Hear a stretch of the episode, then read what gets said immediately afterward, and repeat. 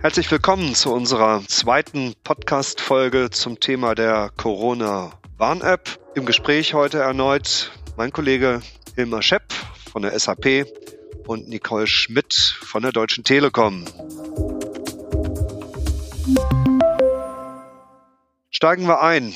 Wir haben Halbzeitpause, aber vermutlich nicht Halbzeitpause, sondern einfach nur Halbzeit. Herr Schepp, wo steht die App? Wir hören, es gibt Verzögerungen. Sind Sie im Zeitplan? Zum jetzigen Zeitpunkt gibt es überhaupt keine Verzögerungen. Also es ist ja nach wie vor geplant, dass die App Mitte Juni fertiggestellt wird und da liegen wir auch voll im Plan.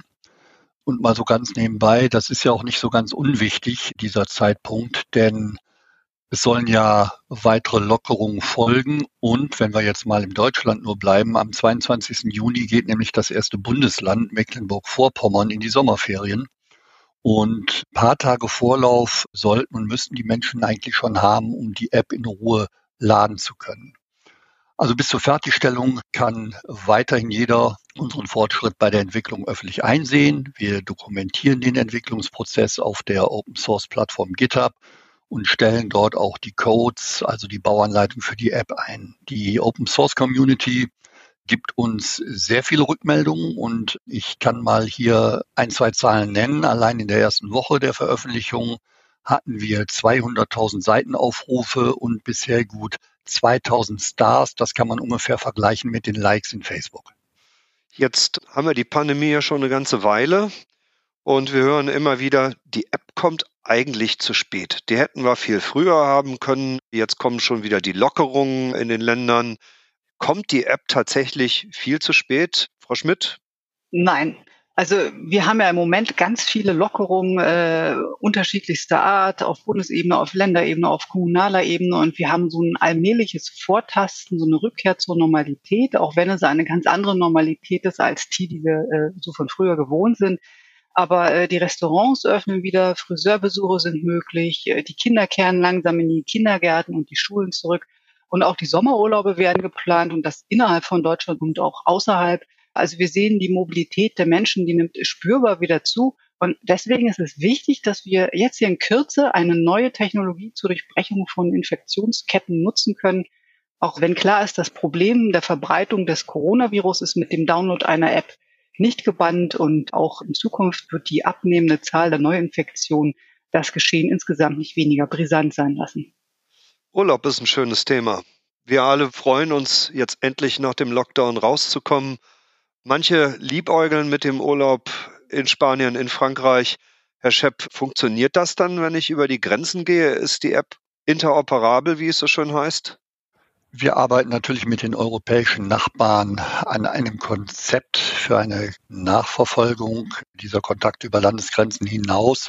Aber man muss auch ganz klar sagen, momentan ist im Fokus, dass die App in Deutschland anläuft und die Interoperabilität, die Sie hier ansprechen, die wird dann im Nachgang sozusagen weiter verfolgt, aber jetzt für die erste Phase erstmal hier in Deutschland. Sie arbeiten eng zusammen. Das merkt man hier im Interview. Wie sieht die Zusammenarbeit im Projekt aus? Wie arbeiten die Programmierer zusammen? Wie funktioniert die Projektleitung? Herr Schepp, geben Sie uns einen kurzen Einblick über Ihre Zusammenarbeit. Also das Projektteam ist eigentlich hervorragend eingespielt und die jeweiligen Arbeitsgruppen arbeiten Hand in Hand. Das ist sehr schön zu beobachten, jeden Tag, auch in den Meetings morgens, wie alle Gruppen hier sich einbringen und sich da austauschen. Das Fraunhofer Institut sowie auch das Helmholtz Institut sind auch sehr eng mit uns verzahnt und die dortigen Kolleginnen und Kollegen leisten selbstverständlich wertvolle Unterstützung. Ich möchte da nur die Gestaltung der Bluetooth-Schnittstelle nennen und natürlich das Thema Datensicherheit. Und das Robert Koch Institut, das RKI, legt die Maßstäbe fest, nach denen ein Kontakt per Smartphone registriert wird. Das Bundesamt für Sicherheit in der Informationstechnik, also das BSI und der Datenschutzbeauftragte für den Bund sind unsere permanenten Sparringspartner in puncto Datensicherheit und Datenschutz. Und mit dem Bundeskanzleramt, dem Bundesgesundheitsministerium sowie dem Bundesinnenministerium steht das Projektteam in täglichem Austausch.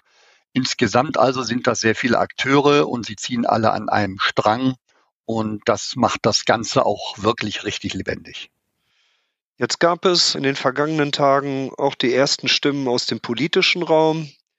Die App bringt nichts, es ist ein Trauerspiel, es dauert alles viel zu lange. Frau Schmidt, was sagen Sie zu der Kritik, die wir da in den vergangenen Tagen gehört haben? Naja, also wir haben den Auftrag zur Umsetzung der Corona-Warn-App von der Bundesregierung erhalten, also der höchsten politischen Ebene in Deutschland. Daran orientieren wir uns und eben haben wir schon gesagt, wir sind im Zeitplan. Insofern bleiben wir alle einfach ruhig und konzentriert bei unserer Arbeit und arbeiten weiter auf den Punkt der Fertigstellung hin.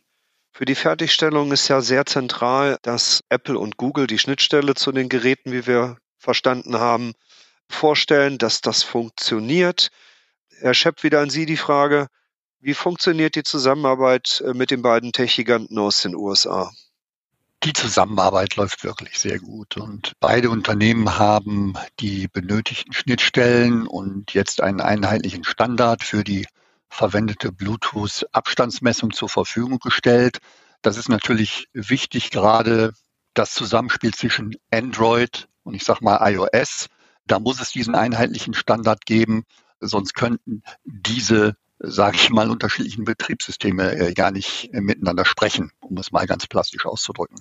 Und mit Apples neuem iOS 13.5 sind jetzt auch iPhones dafür vorbereitet, die App nutzen zu können. Die bisherigen Tracing-Apps waren aber dadurch eingeschränkt, dass Apple in seinem Betriebssystem das Tracing im Hintergrund schlicht untersagt hat.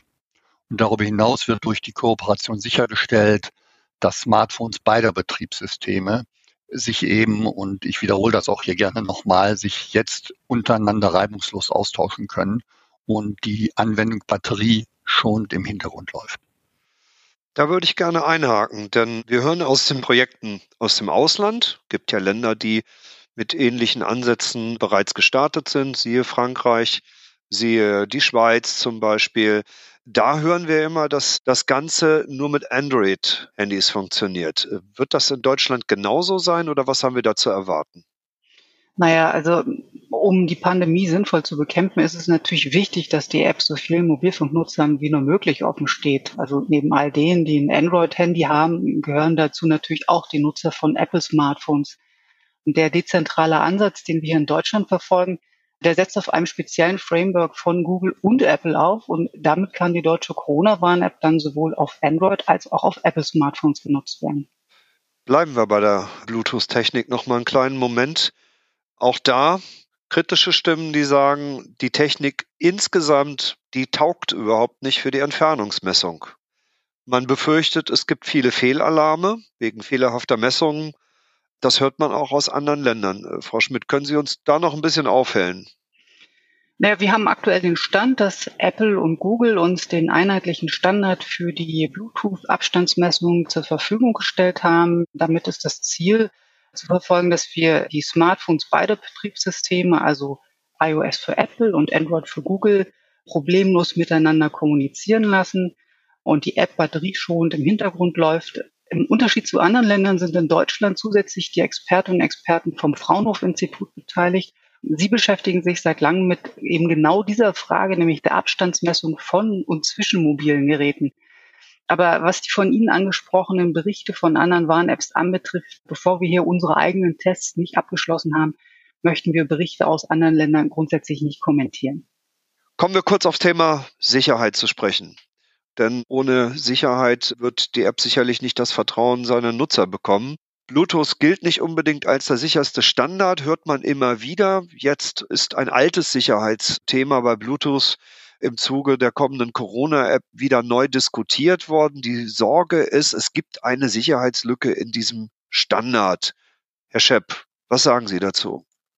An dieser Stelle möchte ich zunächst mal darauf hinweisen. Wir entwickeln die App nach Vorgaben der Regierung und auf Basis der von Google und Apple definierten Schnittstellen und der Bluetooth-Technologie Low Energy, also kurz LE. Im Rahmen der Bluetooth-Spezifikation sind Schwachstellen bekannt geworden und äh, von denen sowohl Apple als auch Google wissen. Wir sprechen regelmäßig und ausgiebig mit den Chefentwicklern von Google und Apple und deren Teams und wir haben selbstverständlich diesen Punkt umgehend weitergegeben und wir erwarten dann auch, dass Apple und Google diese Schwachstellen sehr zügig beseitigen werden. Da bin ich ganz zuversichtlich. Und trotzdem haben viele Nutzer heute schon, obwohl die App ja noch gar nicht da ist, findet man in den sozialen Medien und in einschlägigen Foren immer wieder die große Sorge, genau genommen, wenn ich die App runterlade, irgendjemand kann doch dann am Ende doch gucken, ob ich mich in Quarantäne befinde, in welchem Restaurant ich bin. Was ist an diesen Befürchtungen dran, Herr Schepp?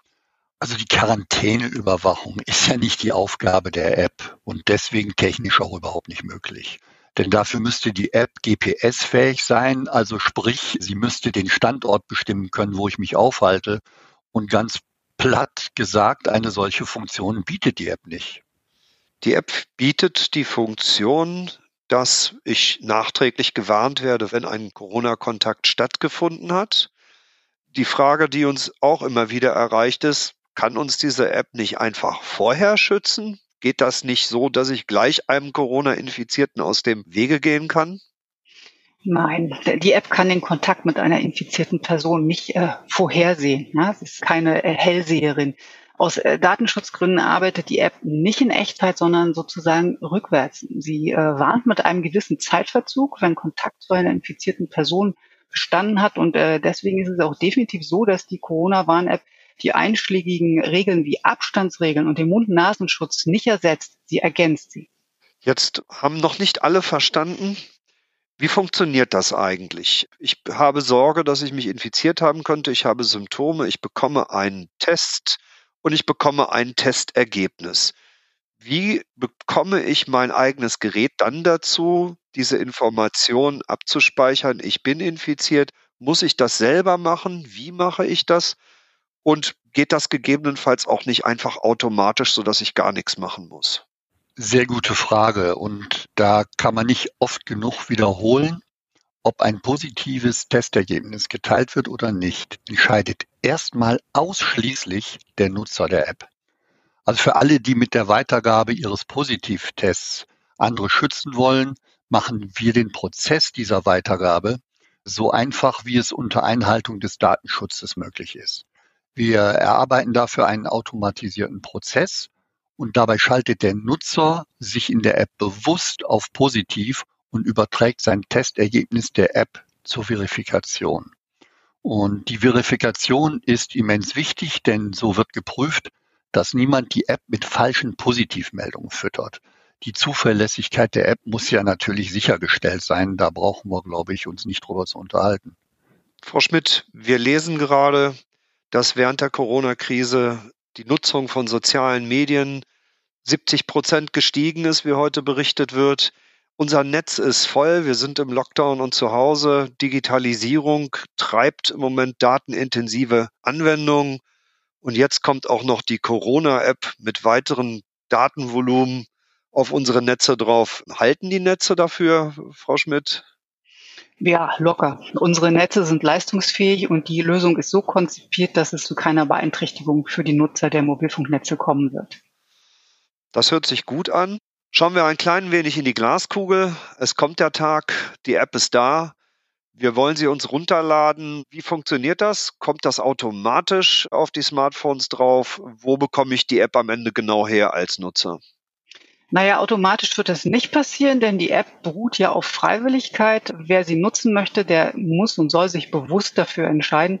Und äh, deswegen wird die Corona-Warn-App wie alle anderen Apps auch äh, ganz gewohnt über die jeweiligen App-Stores heruntergeladen.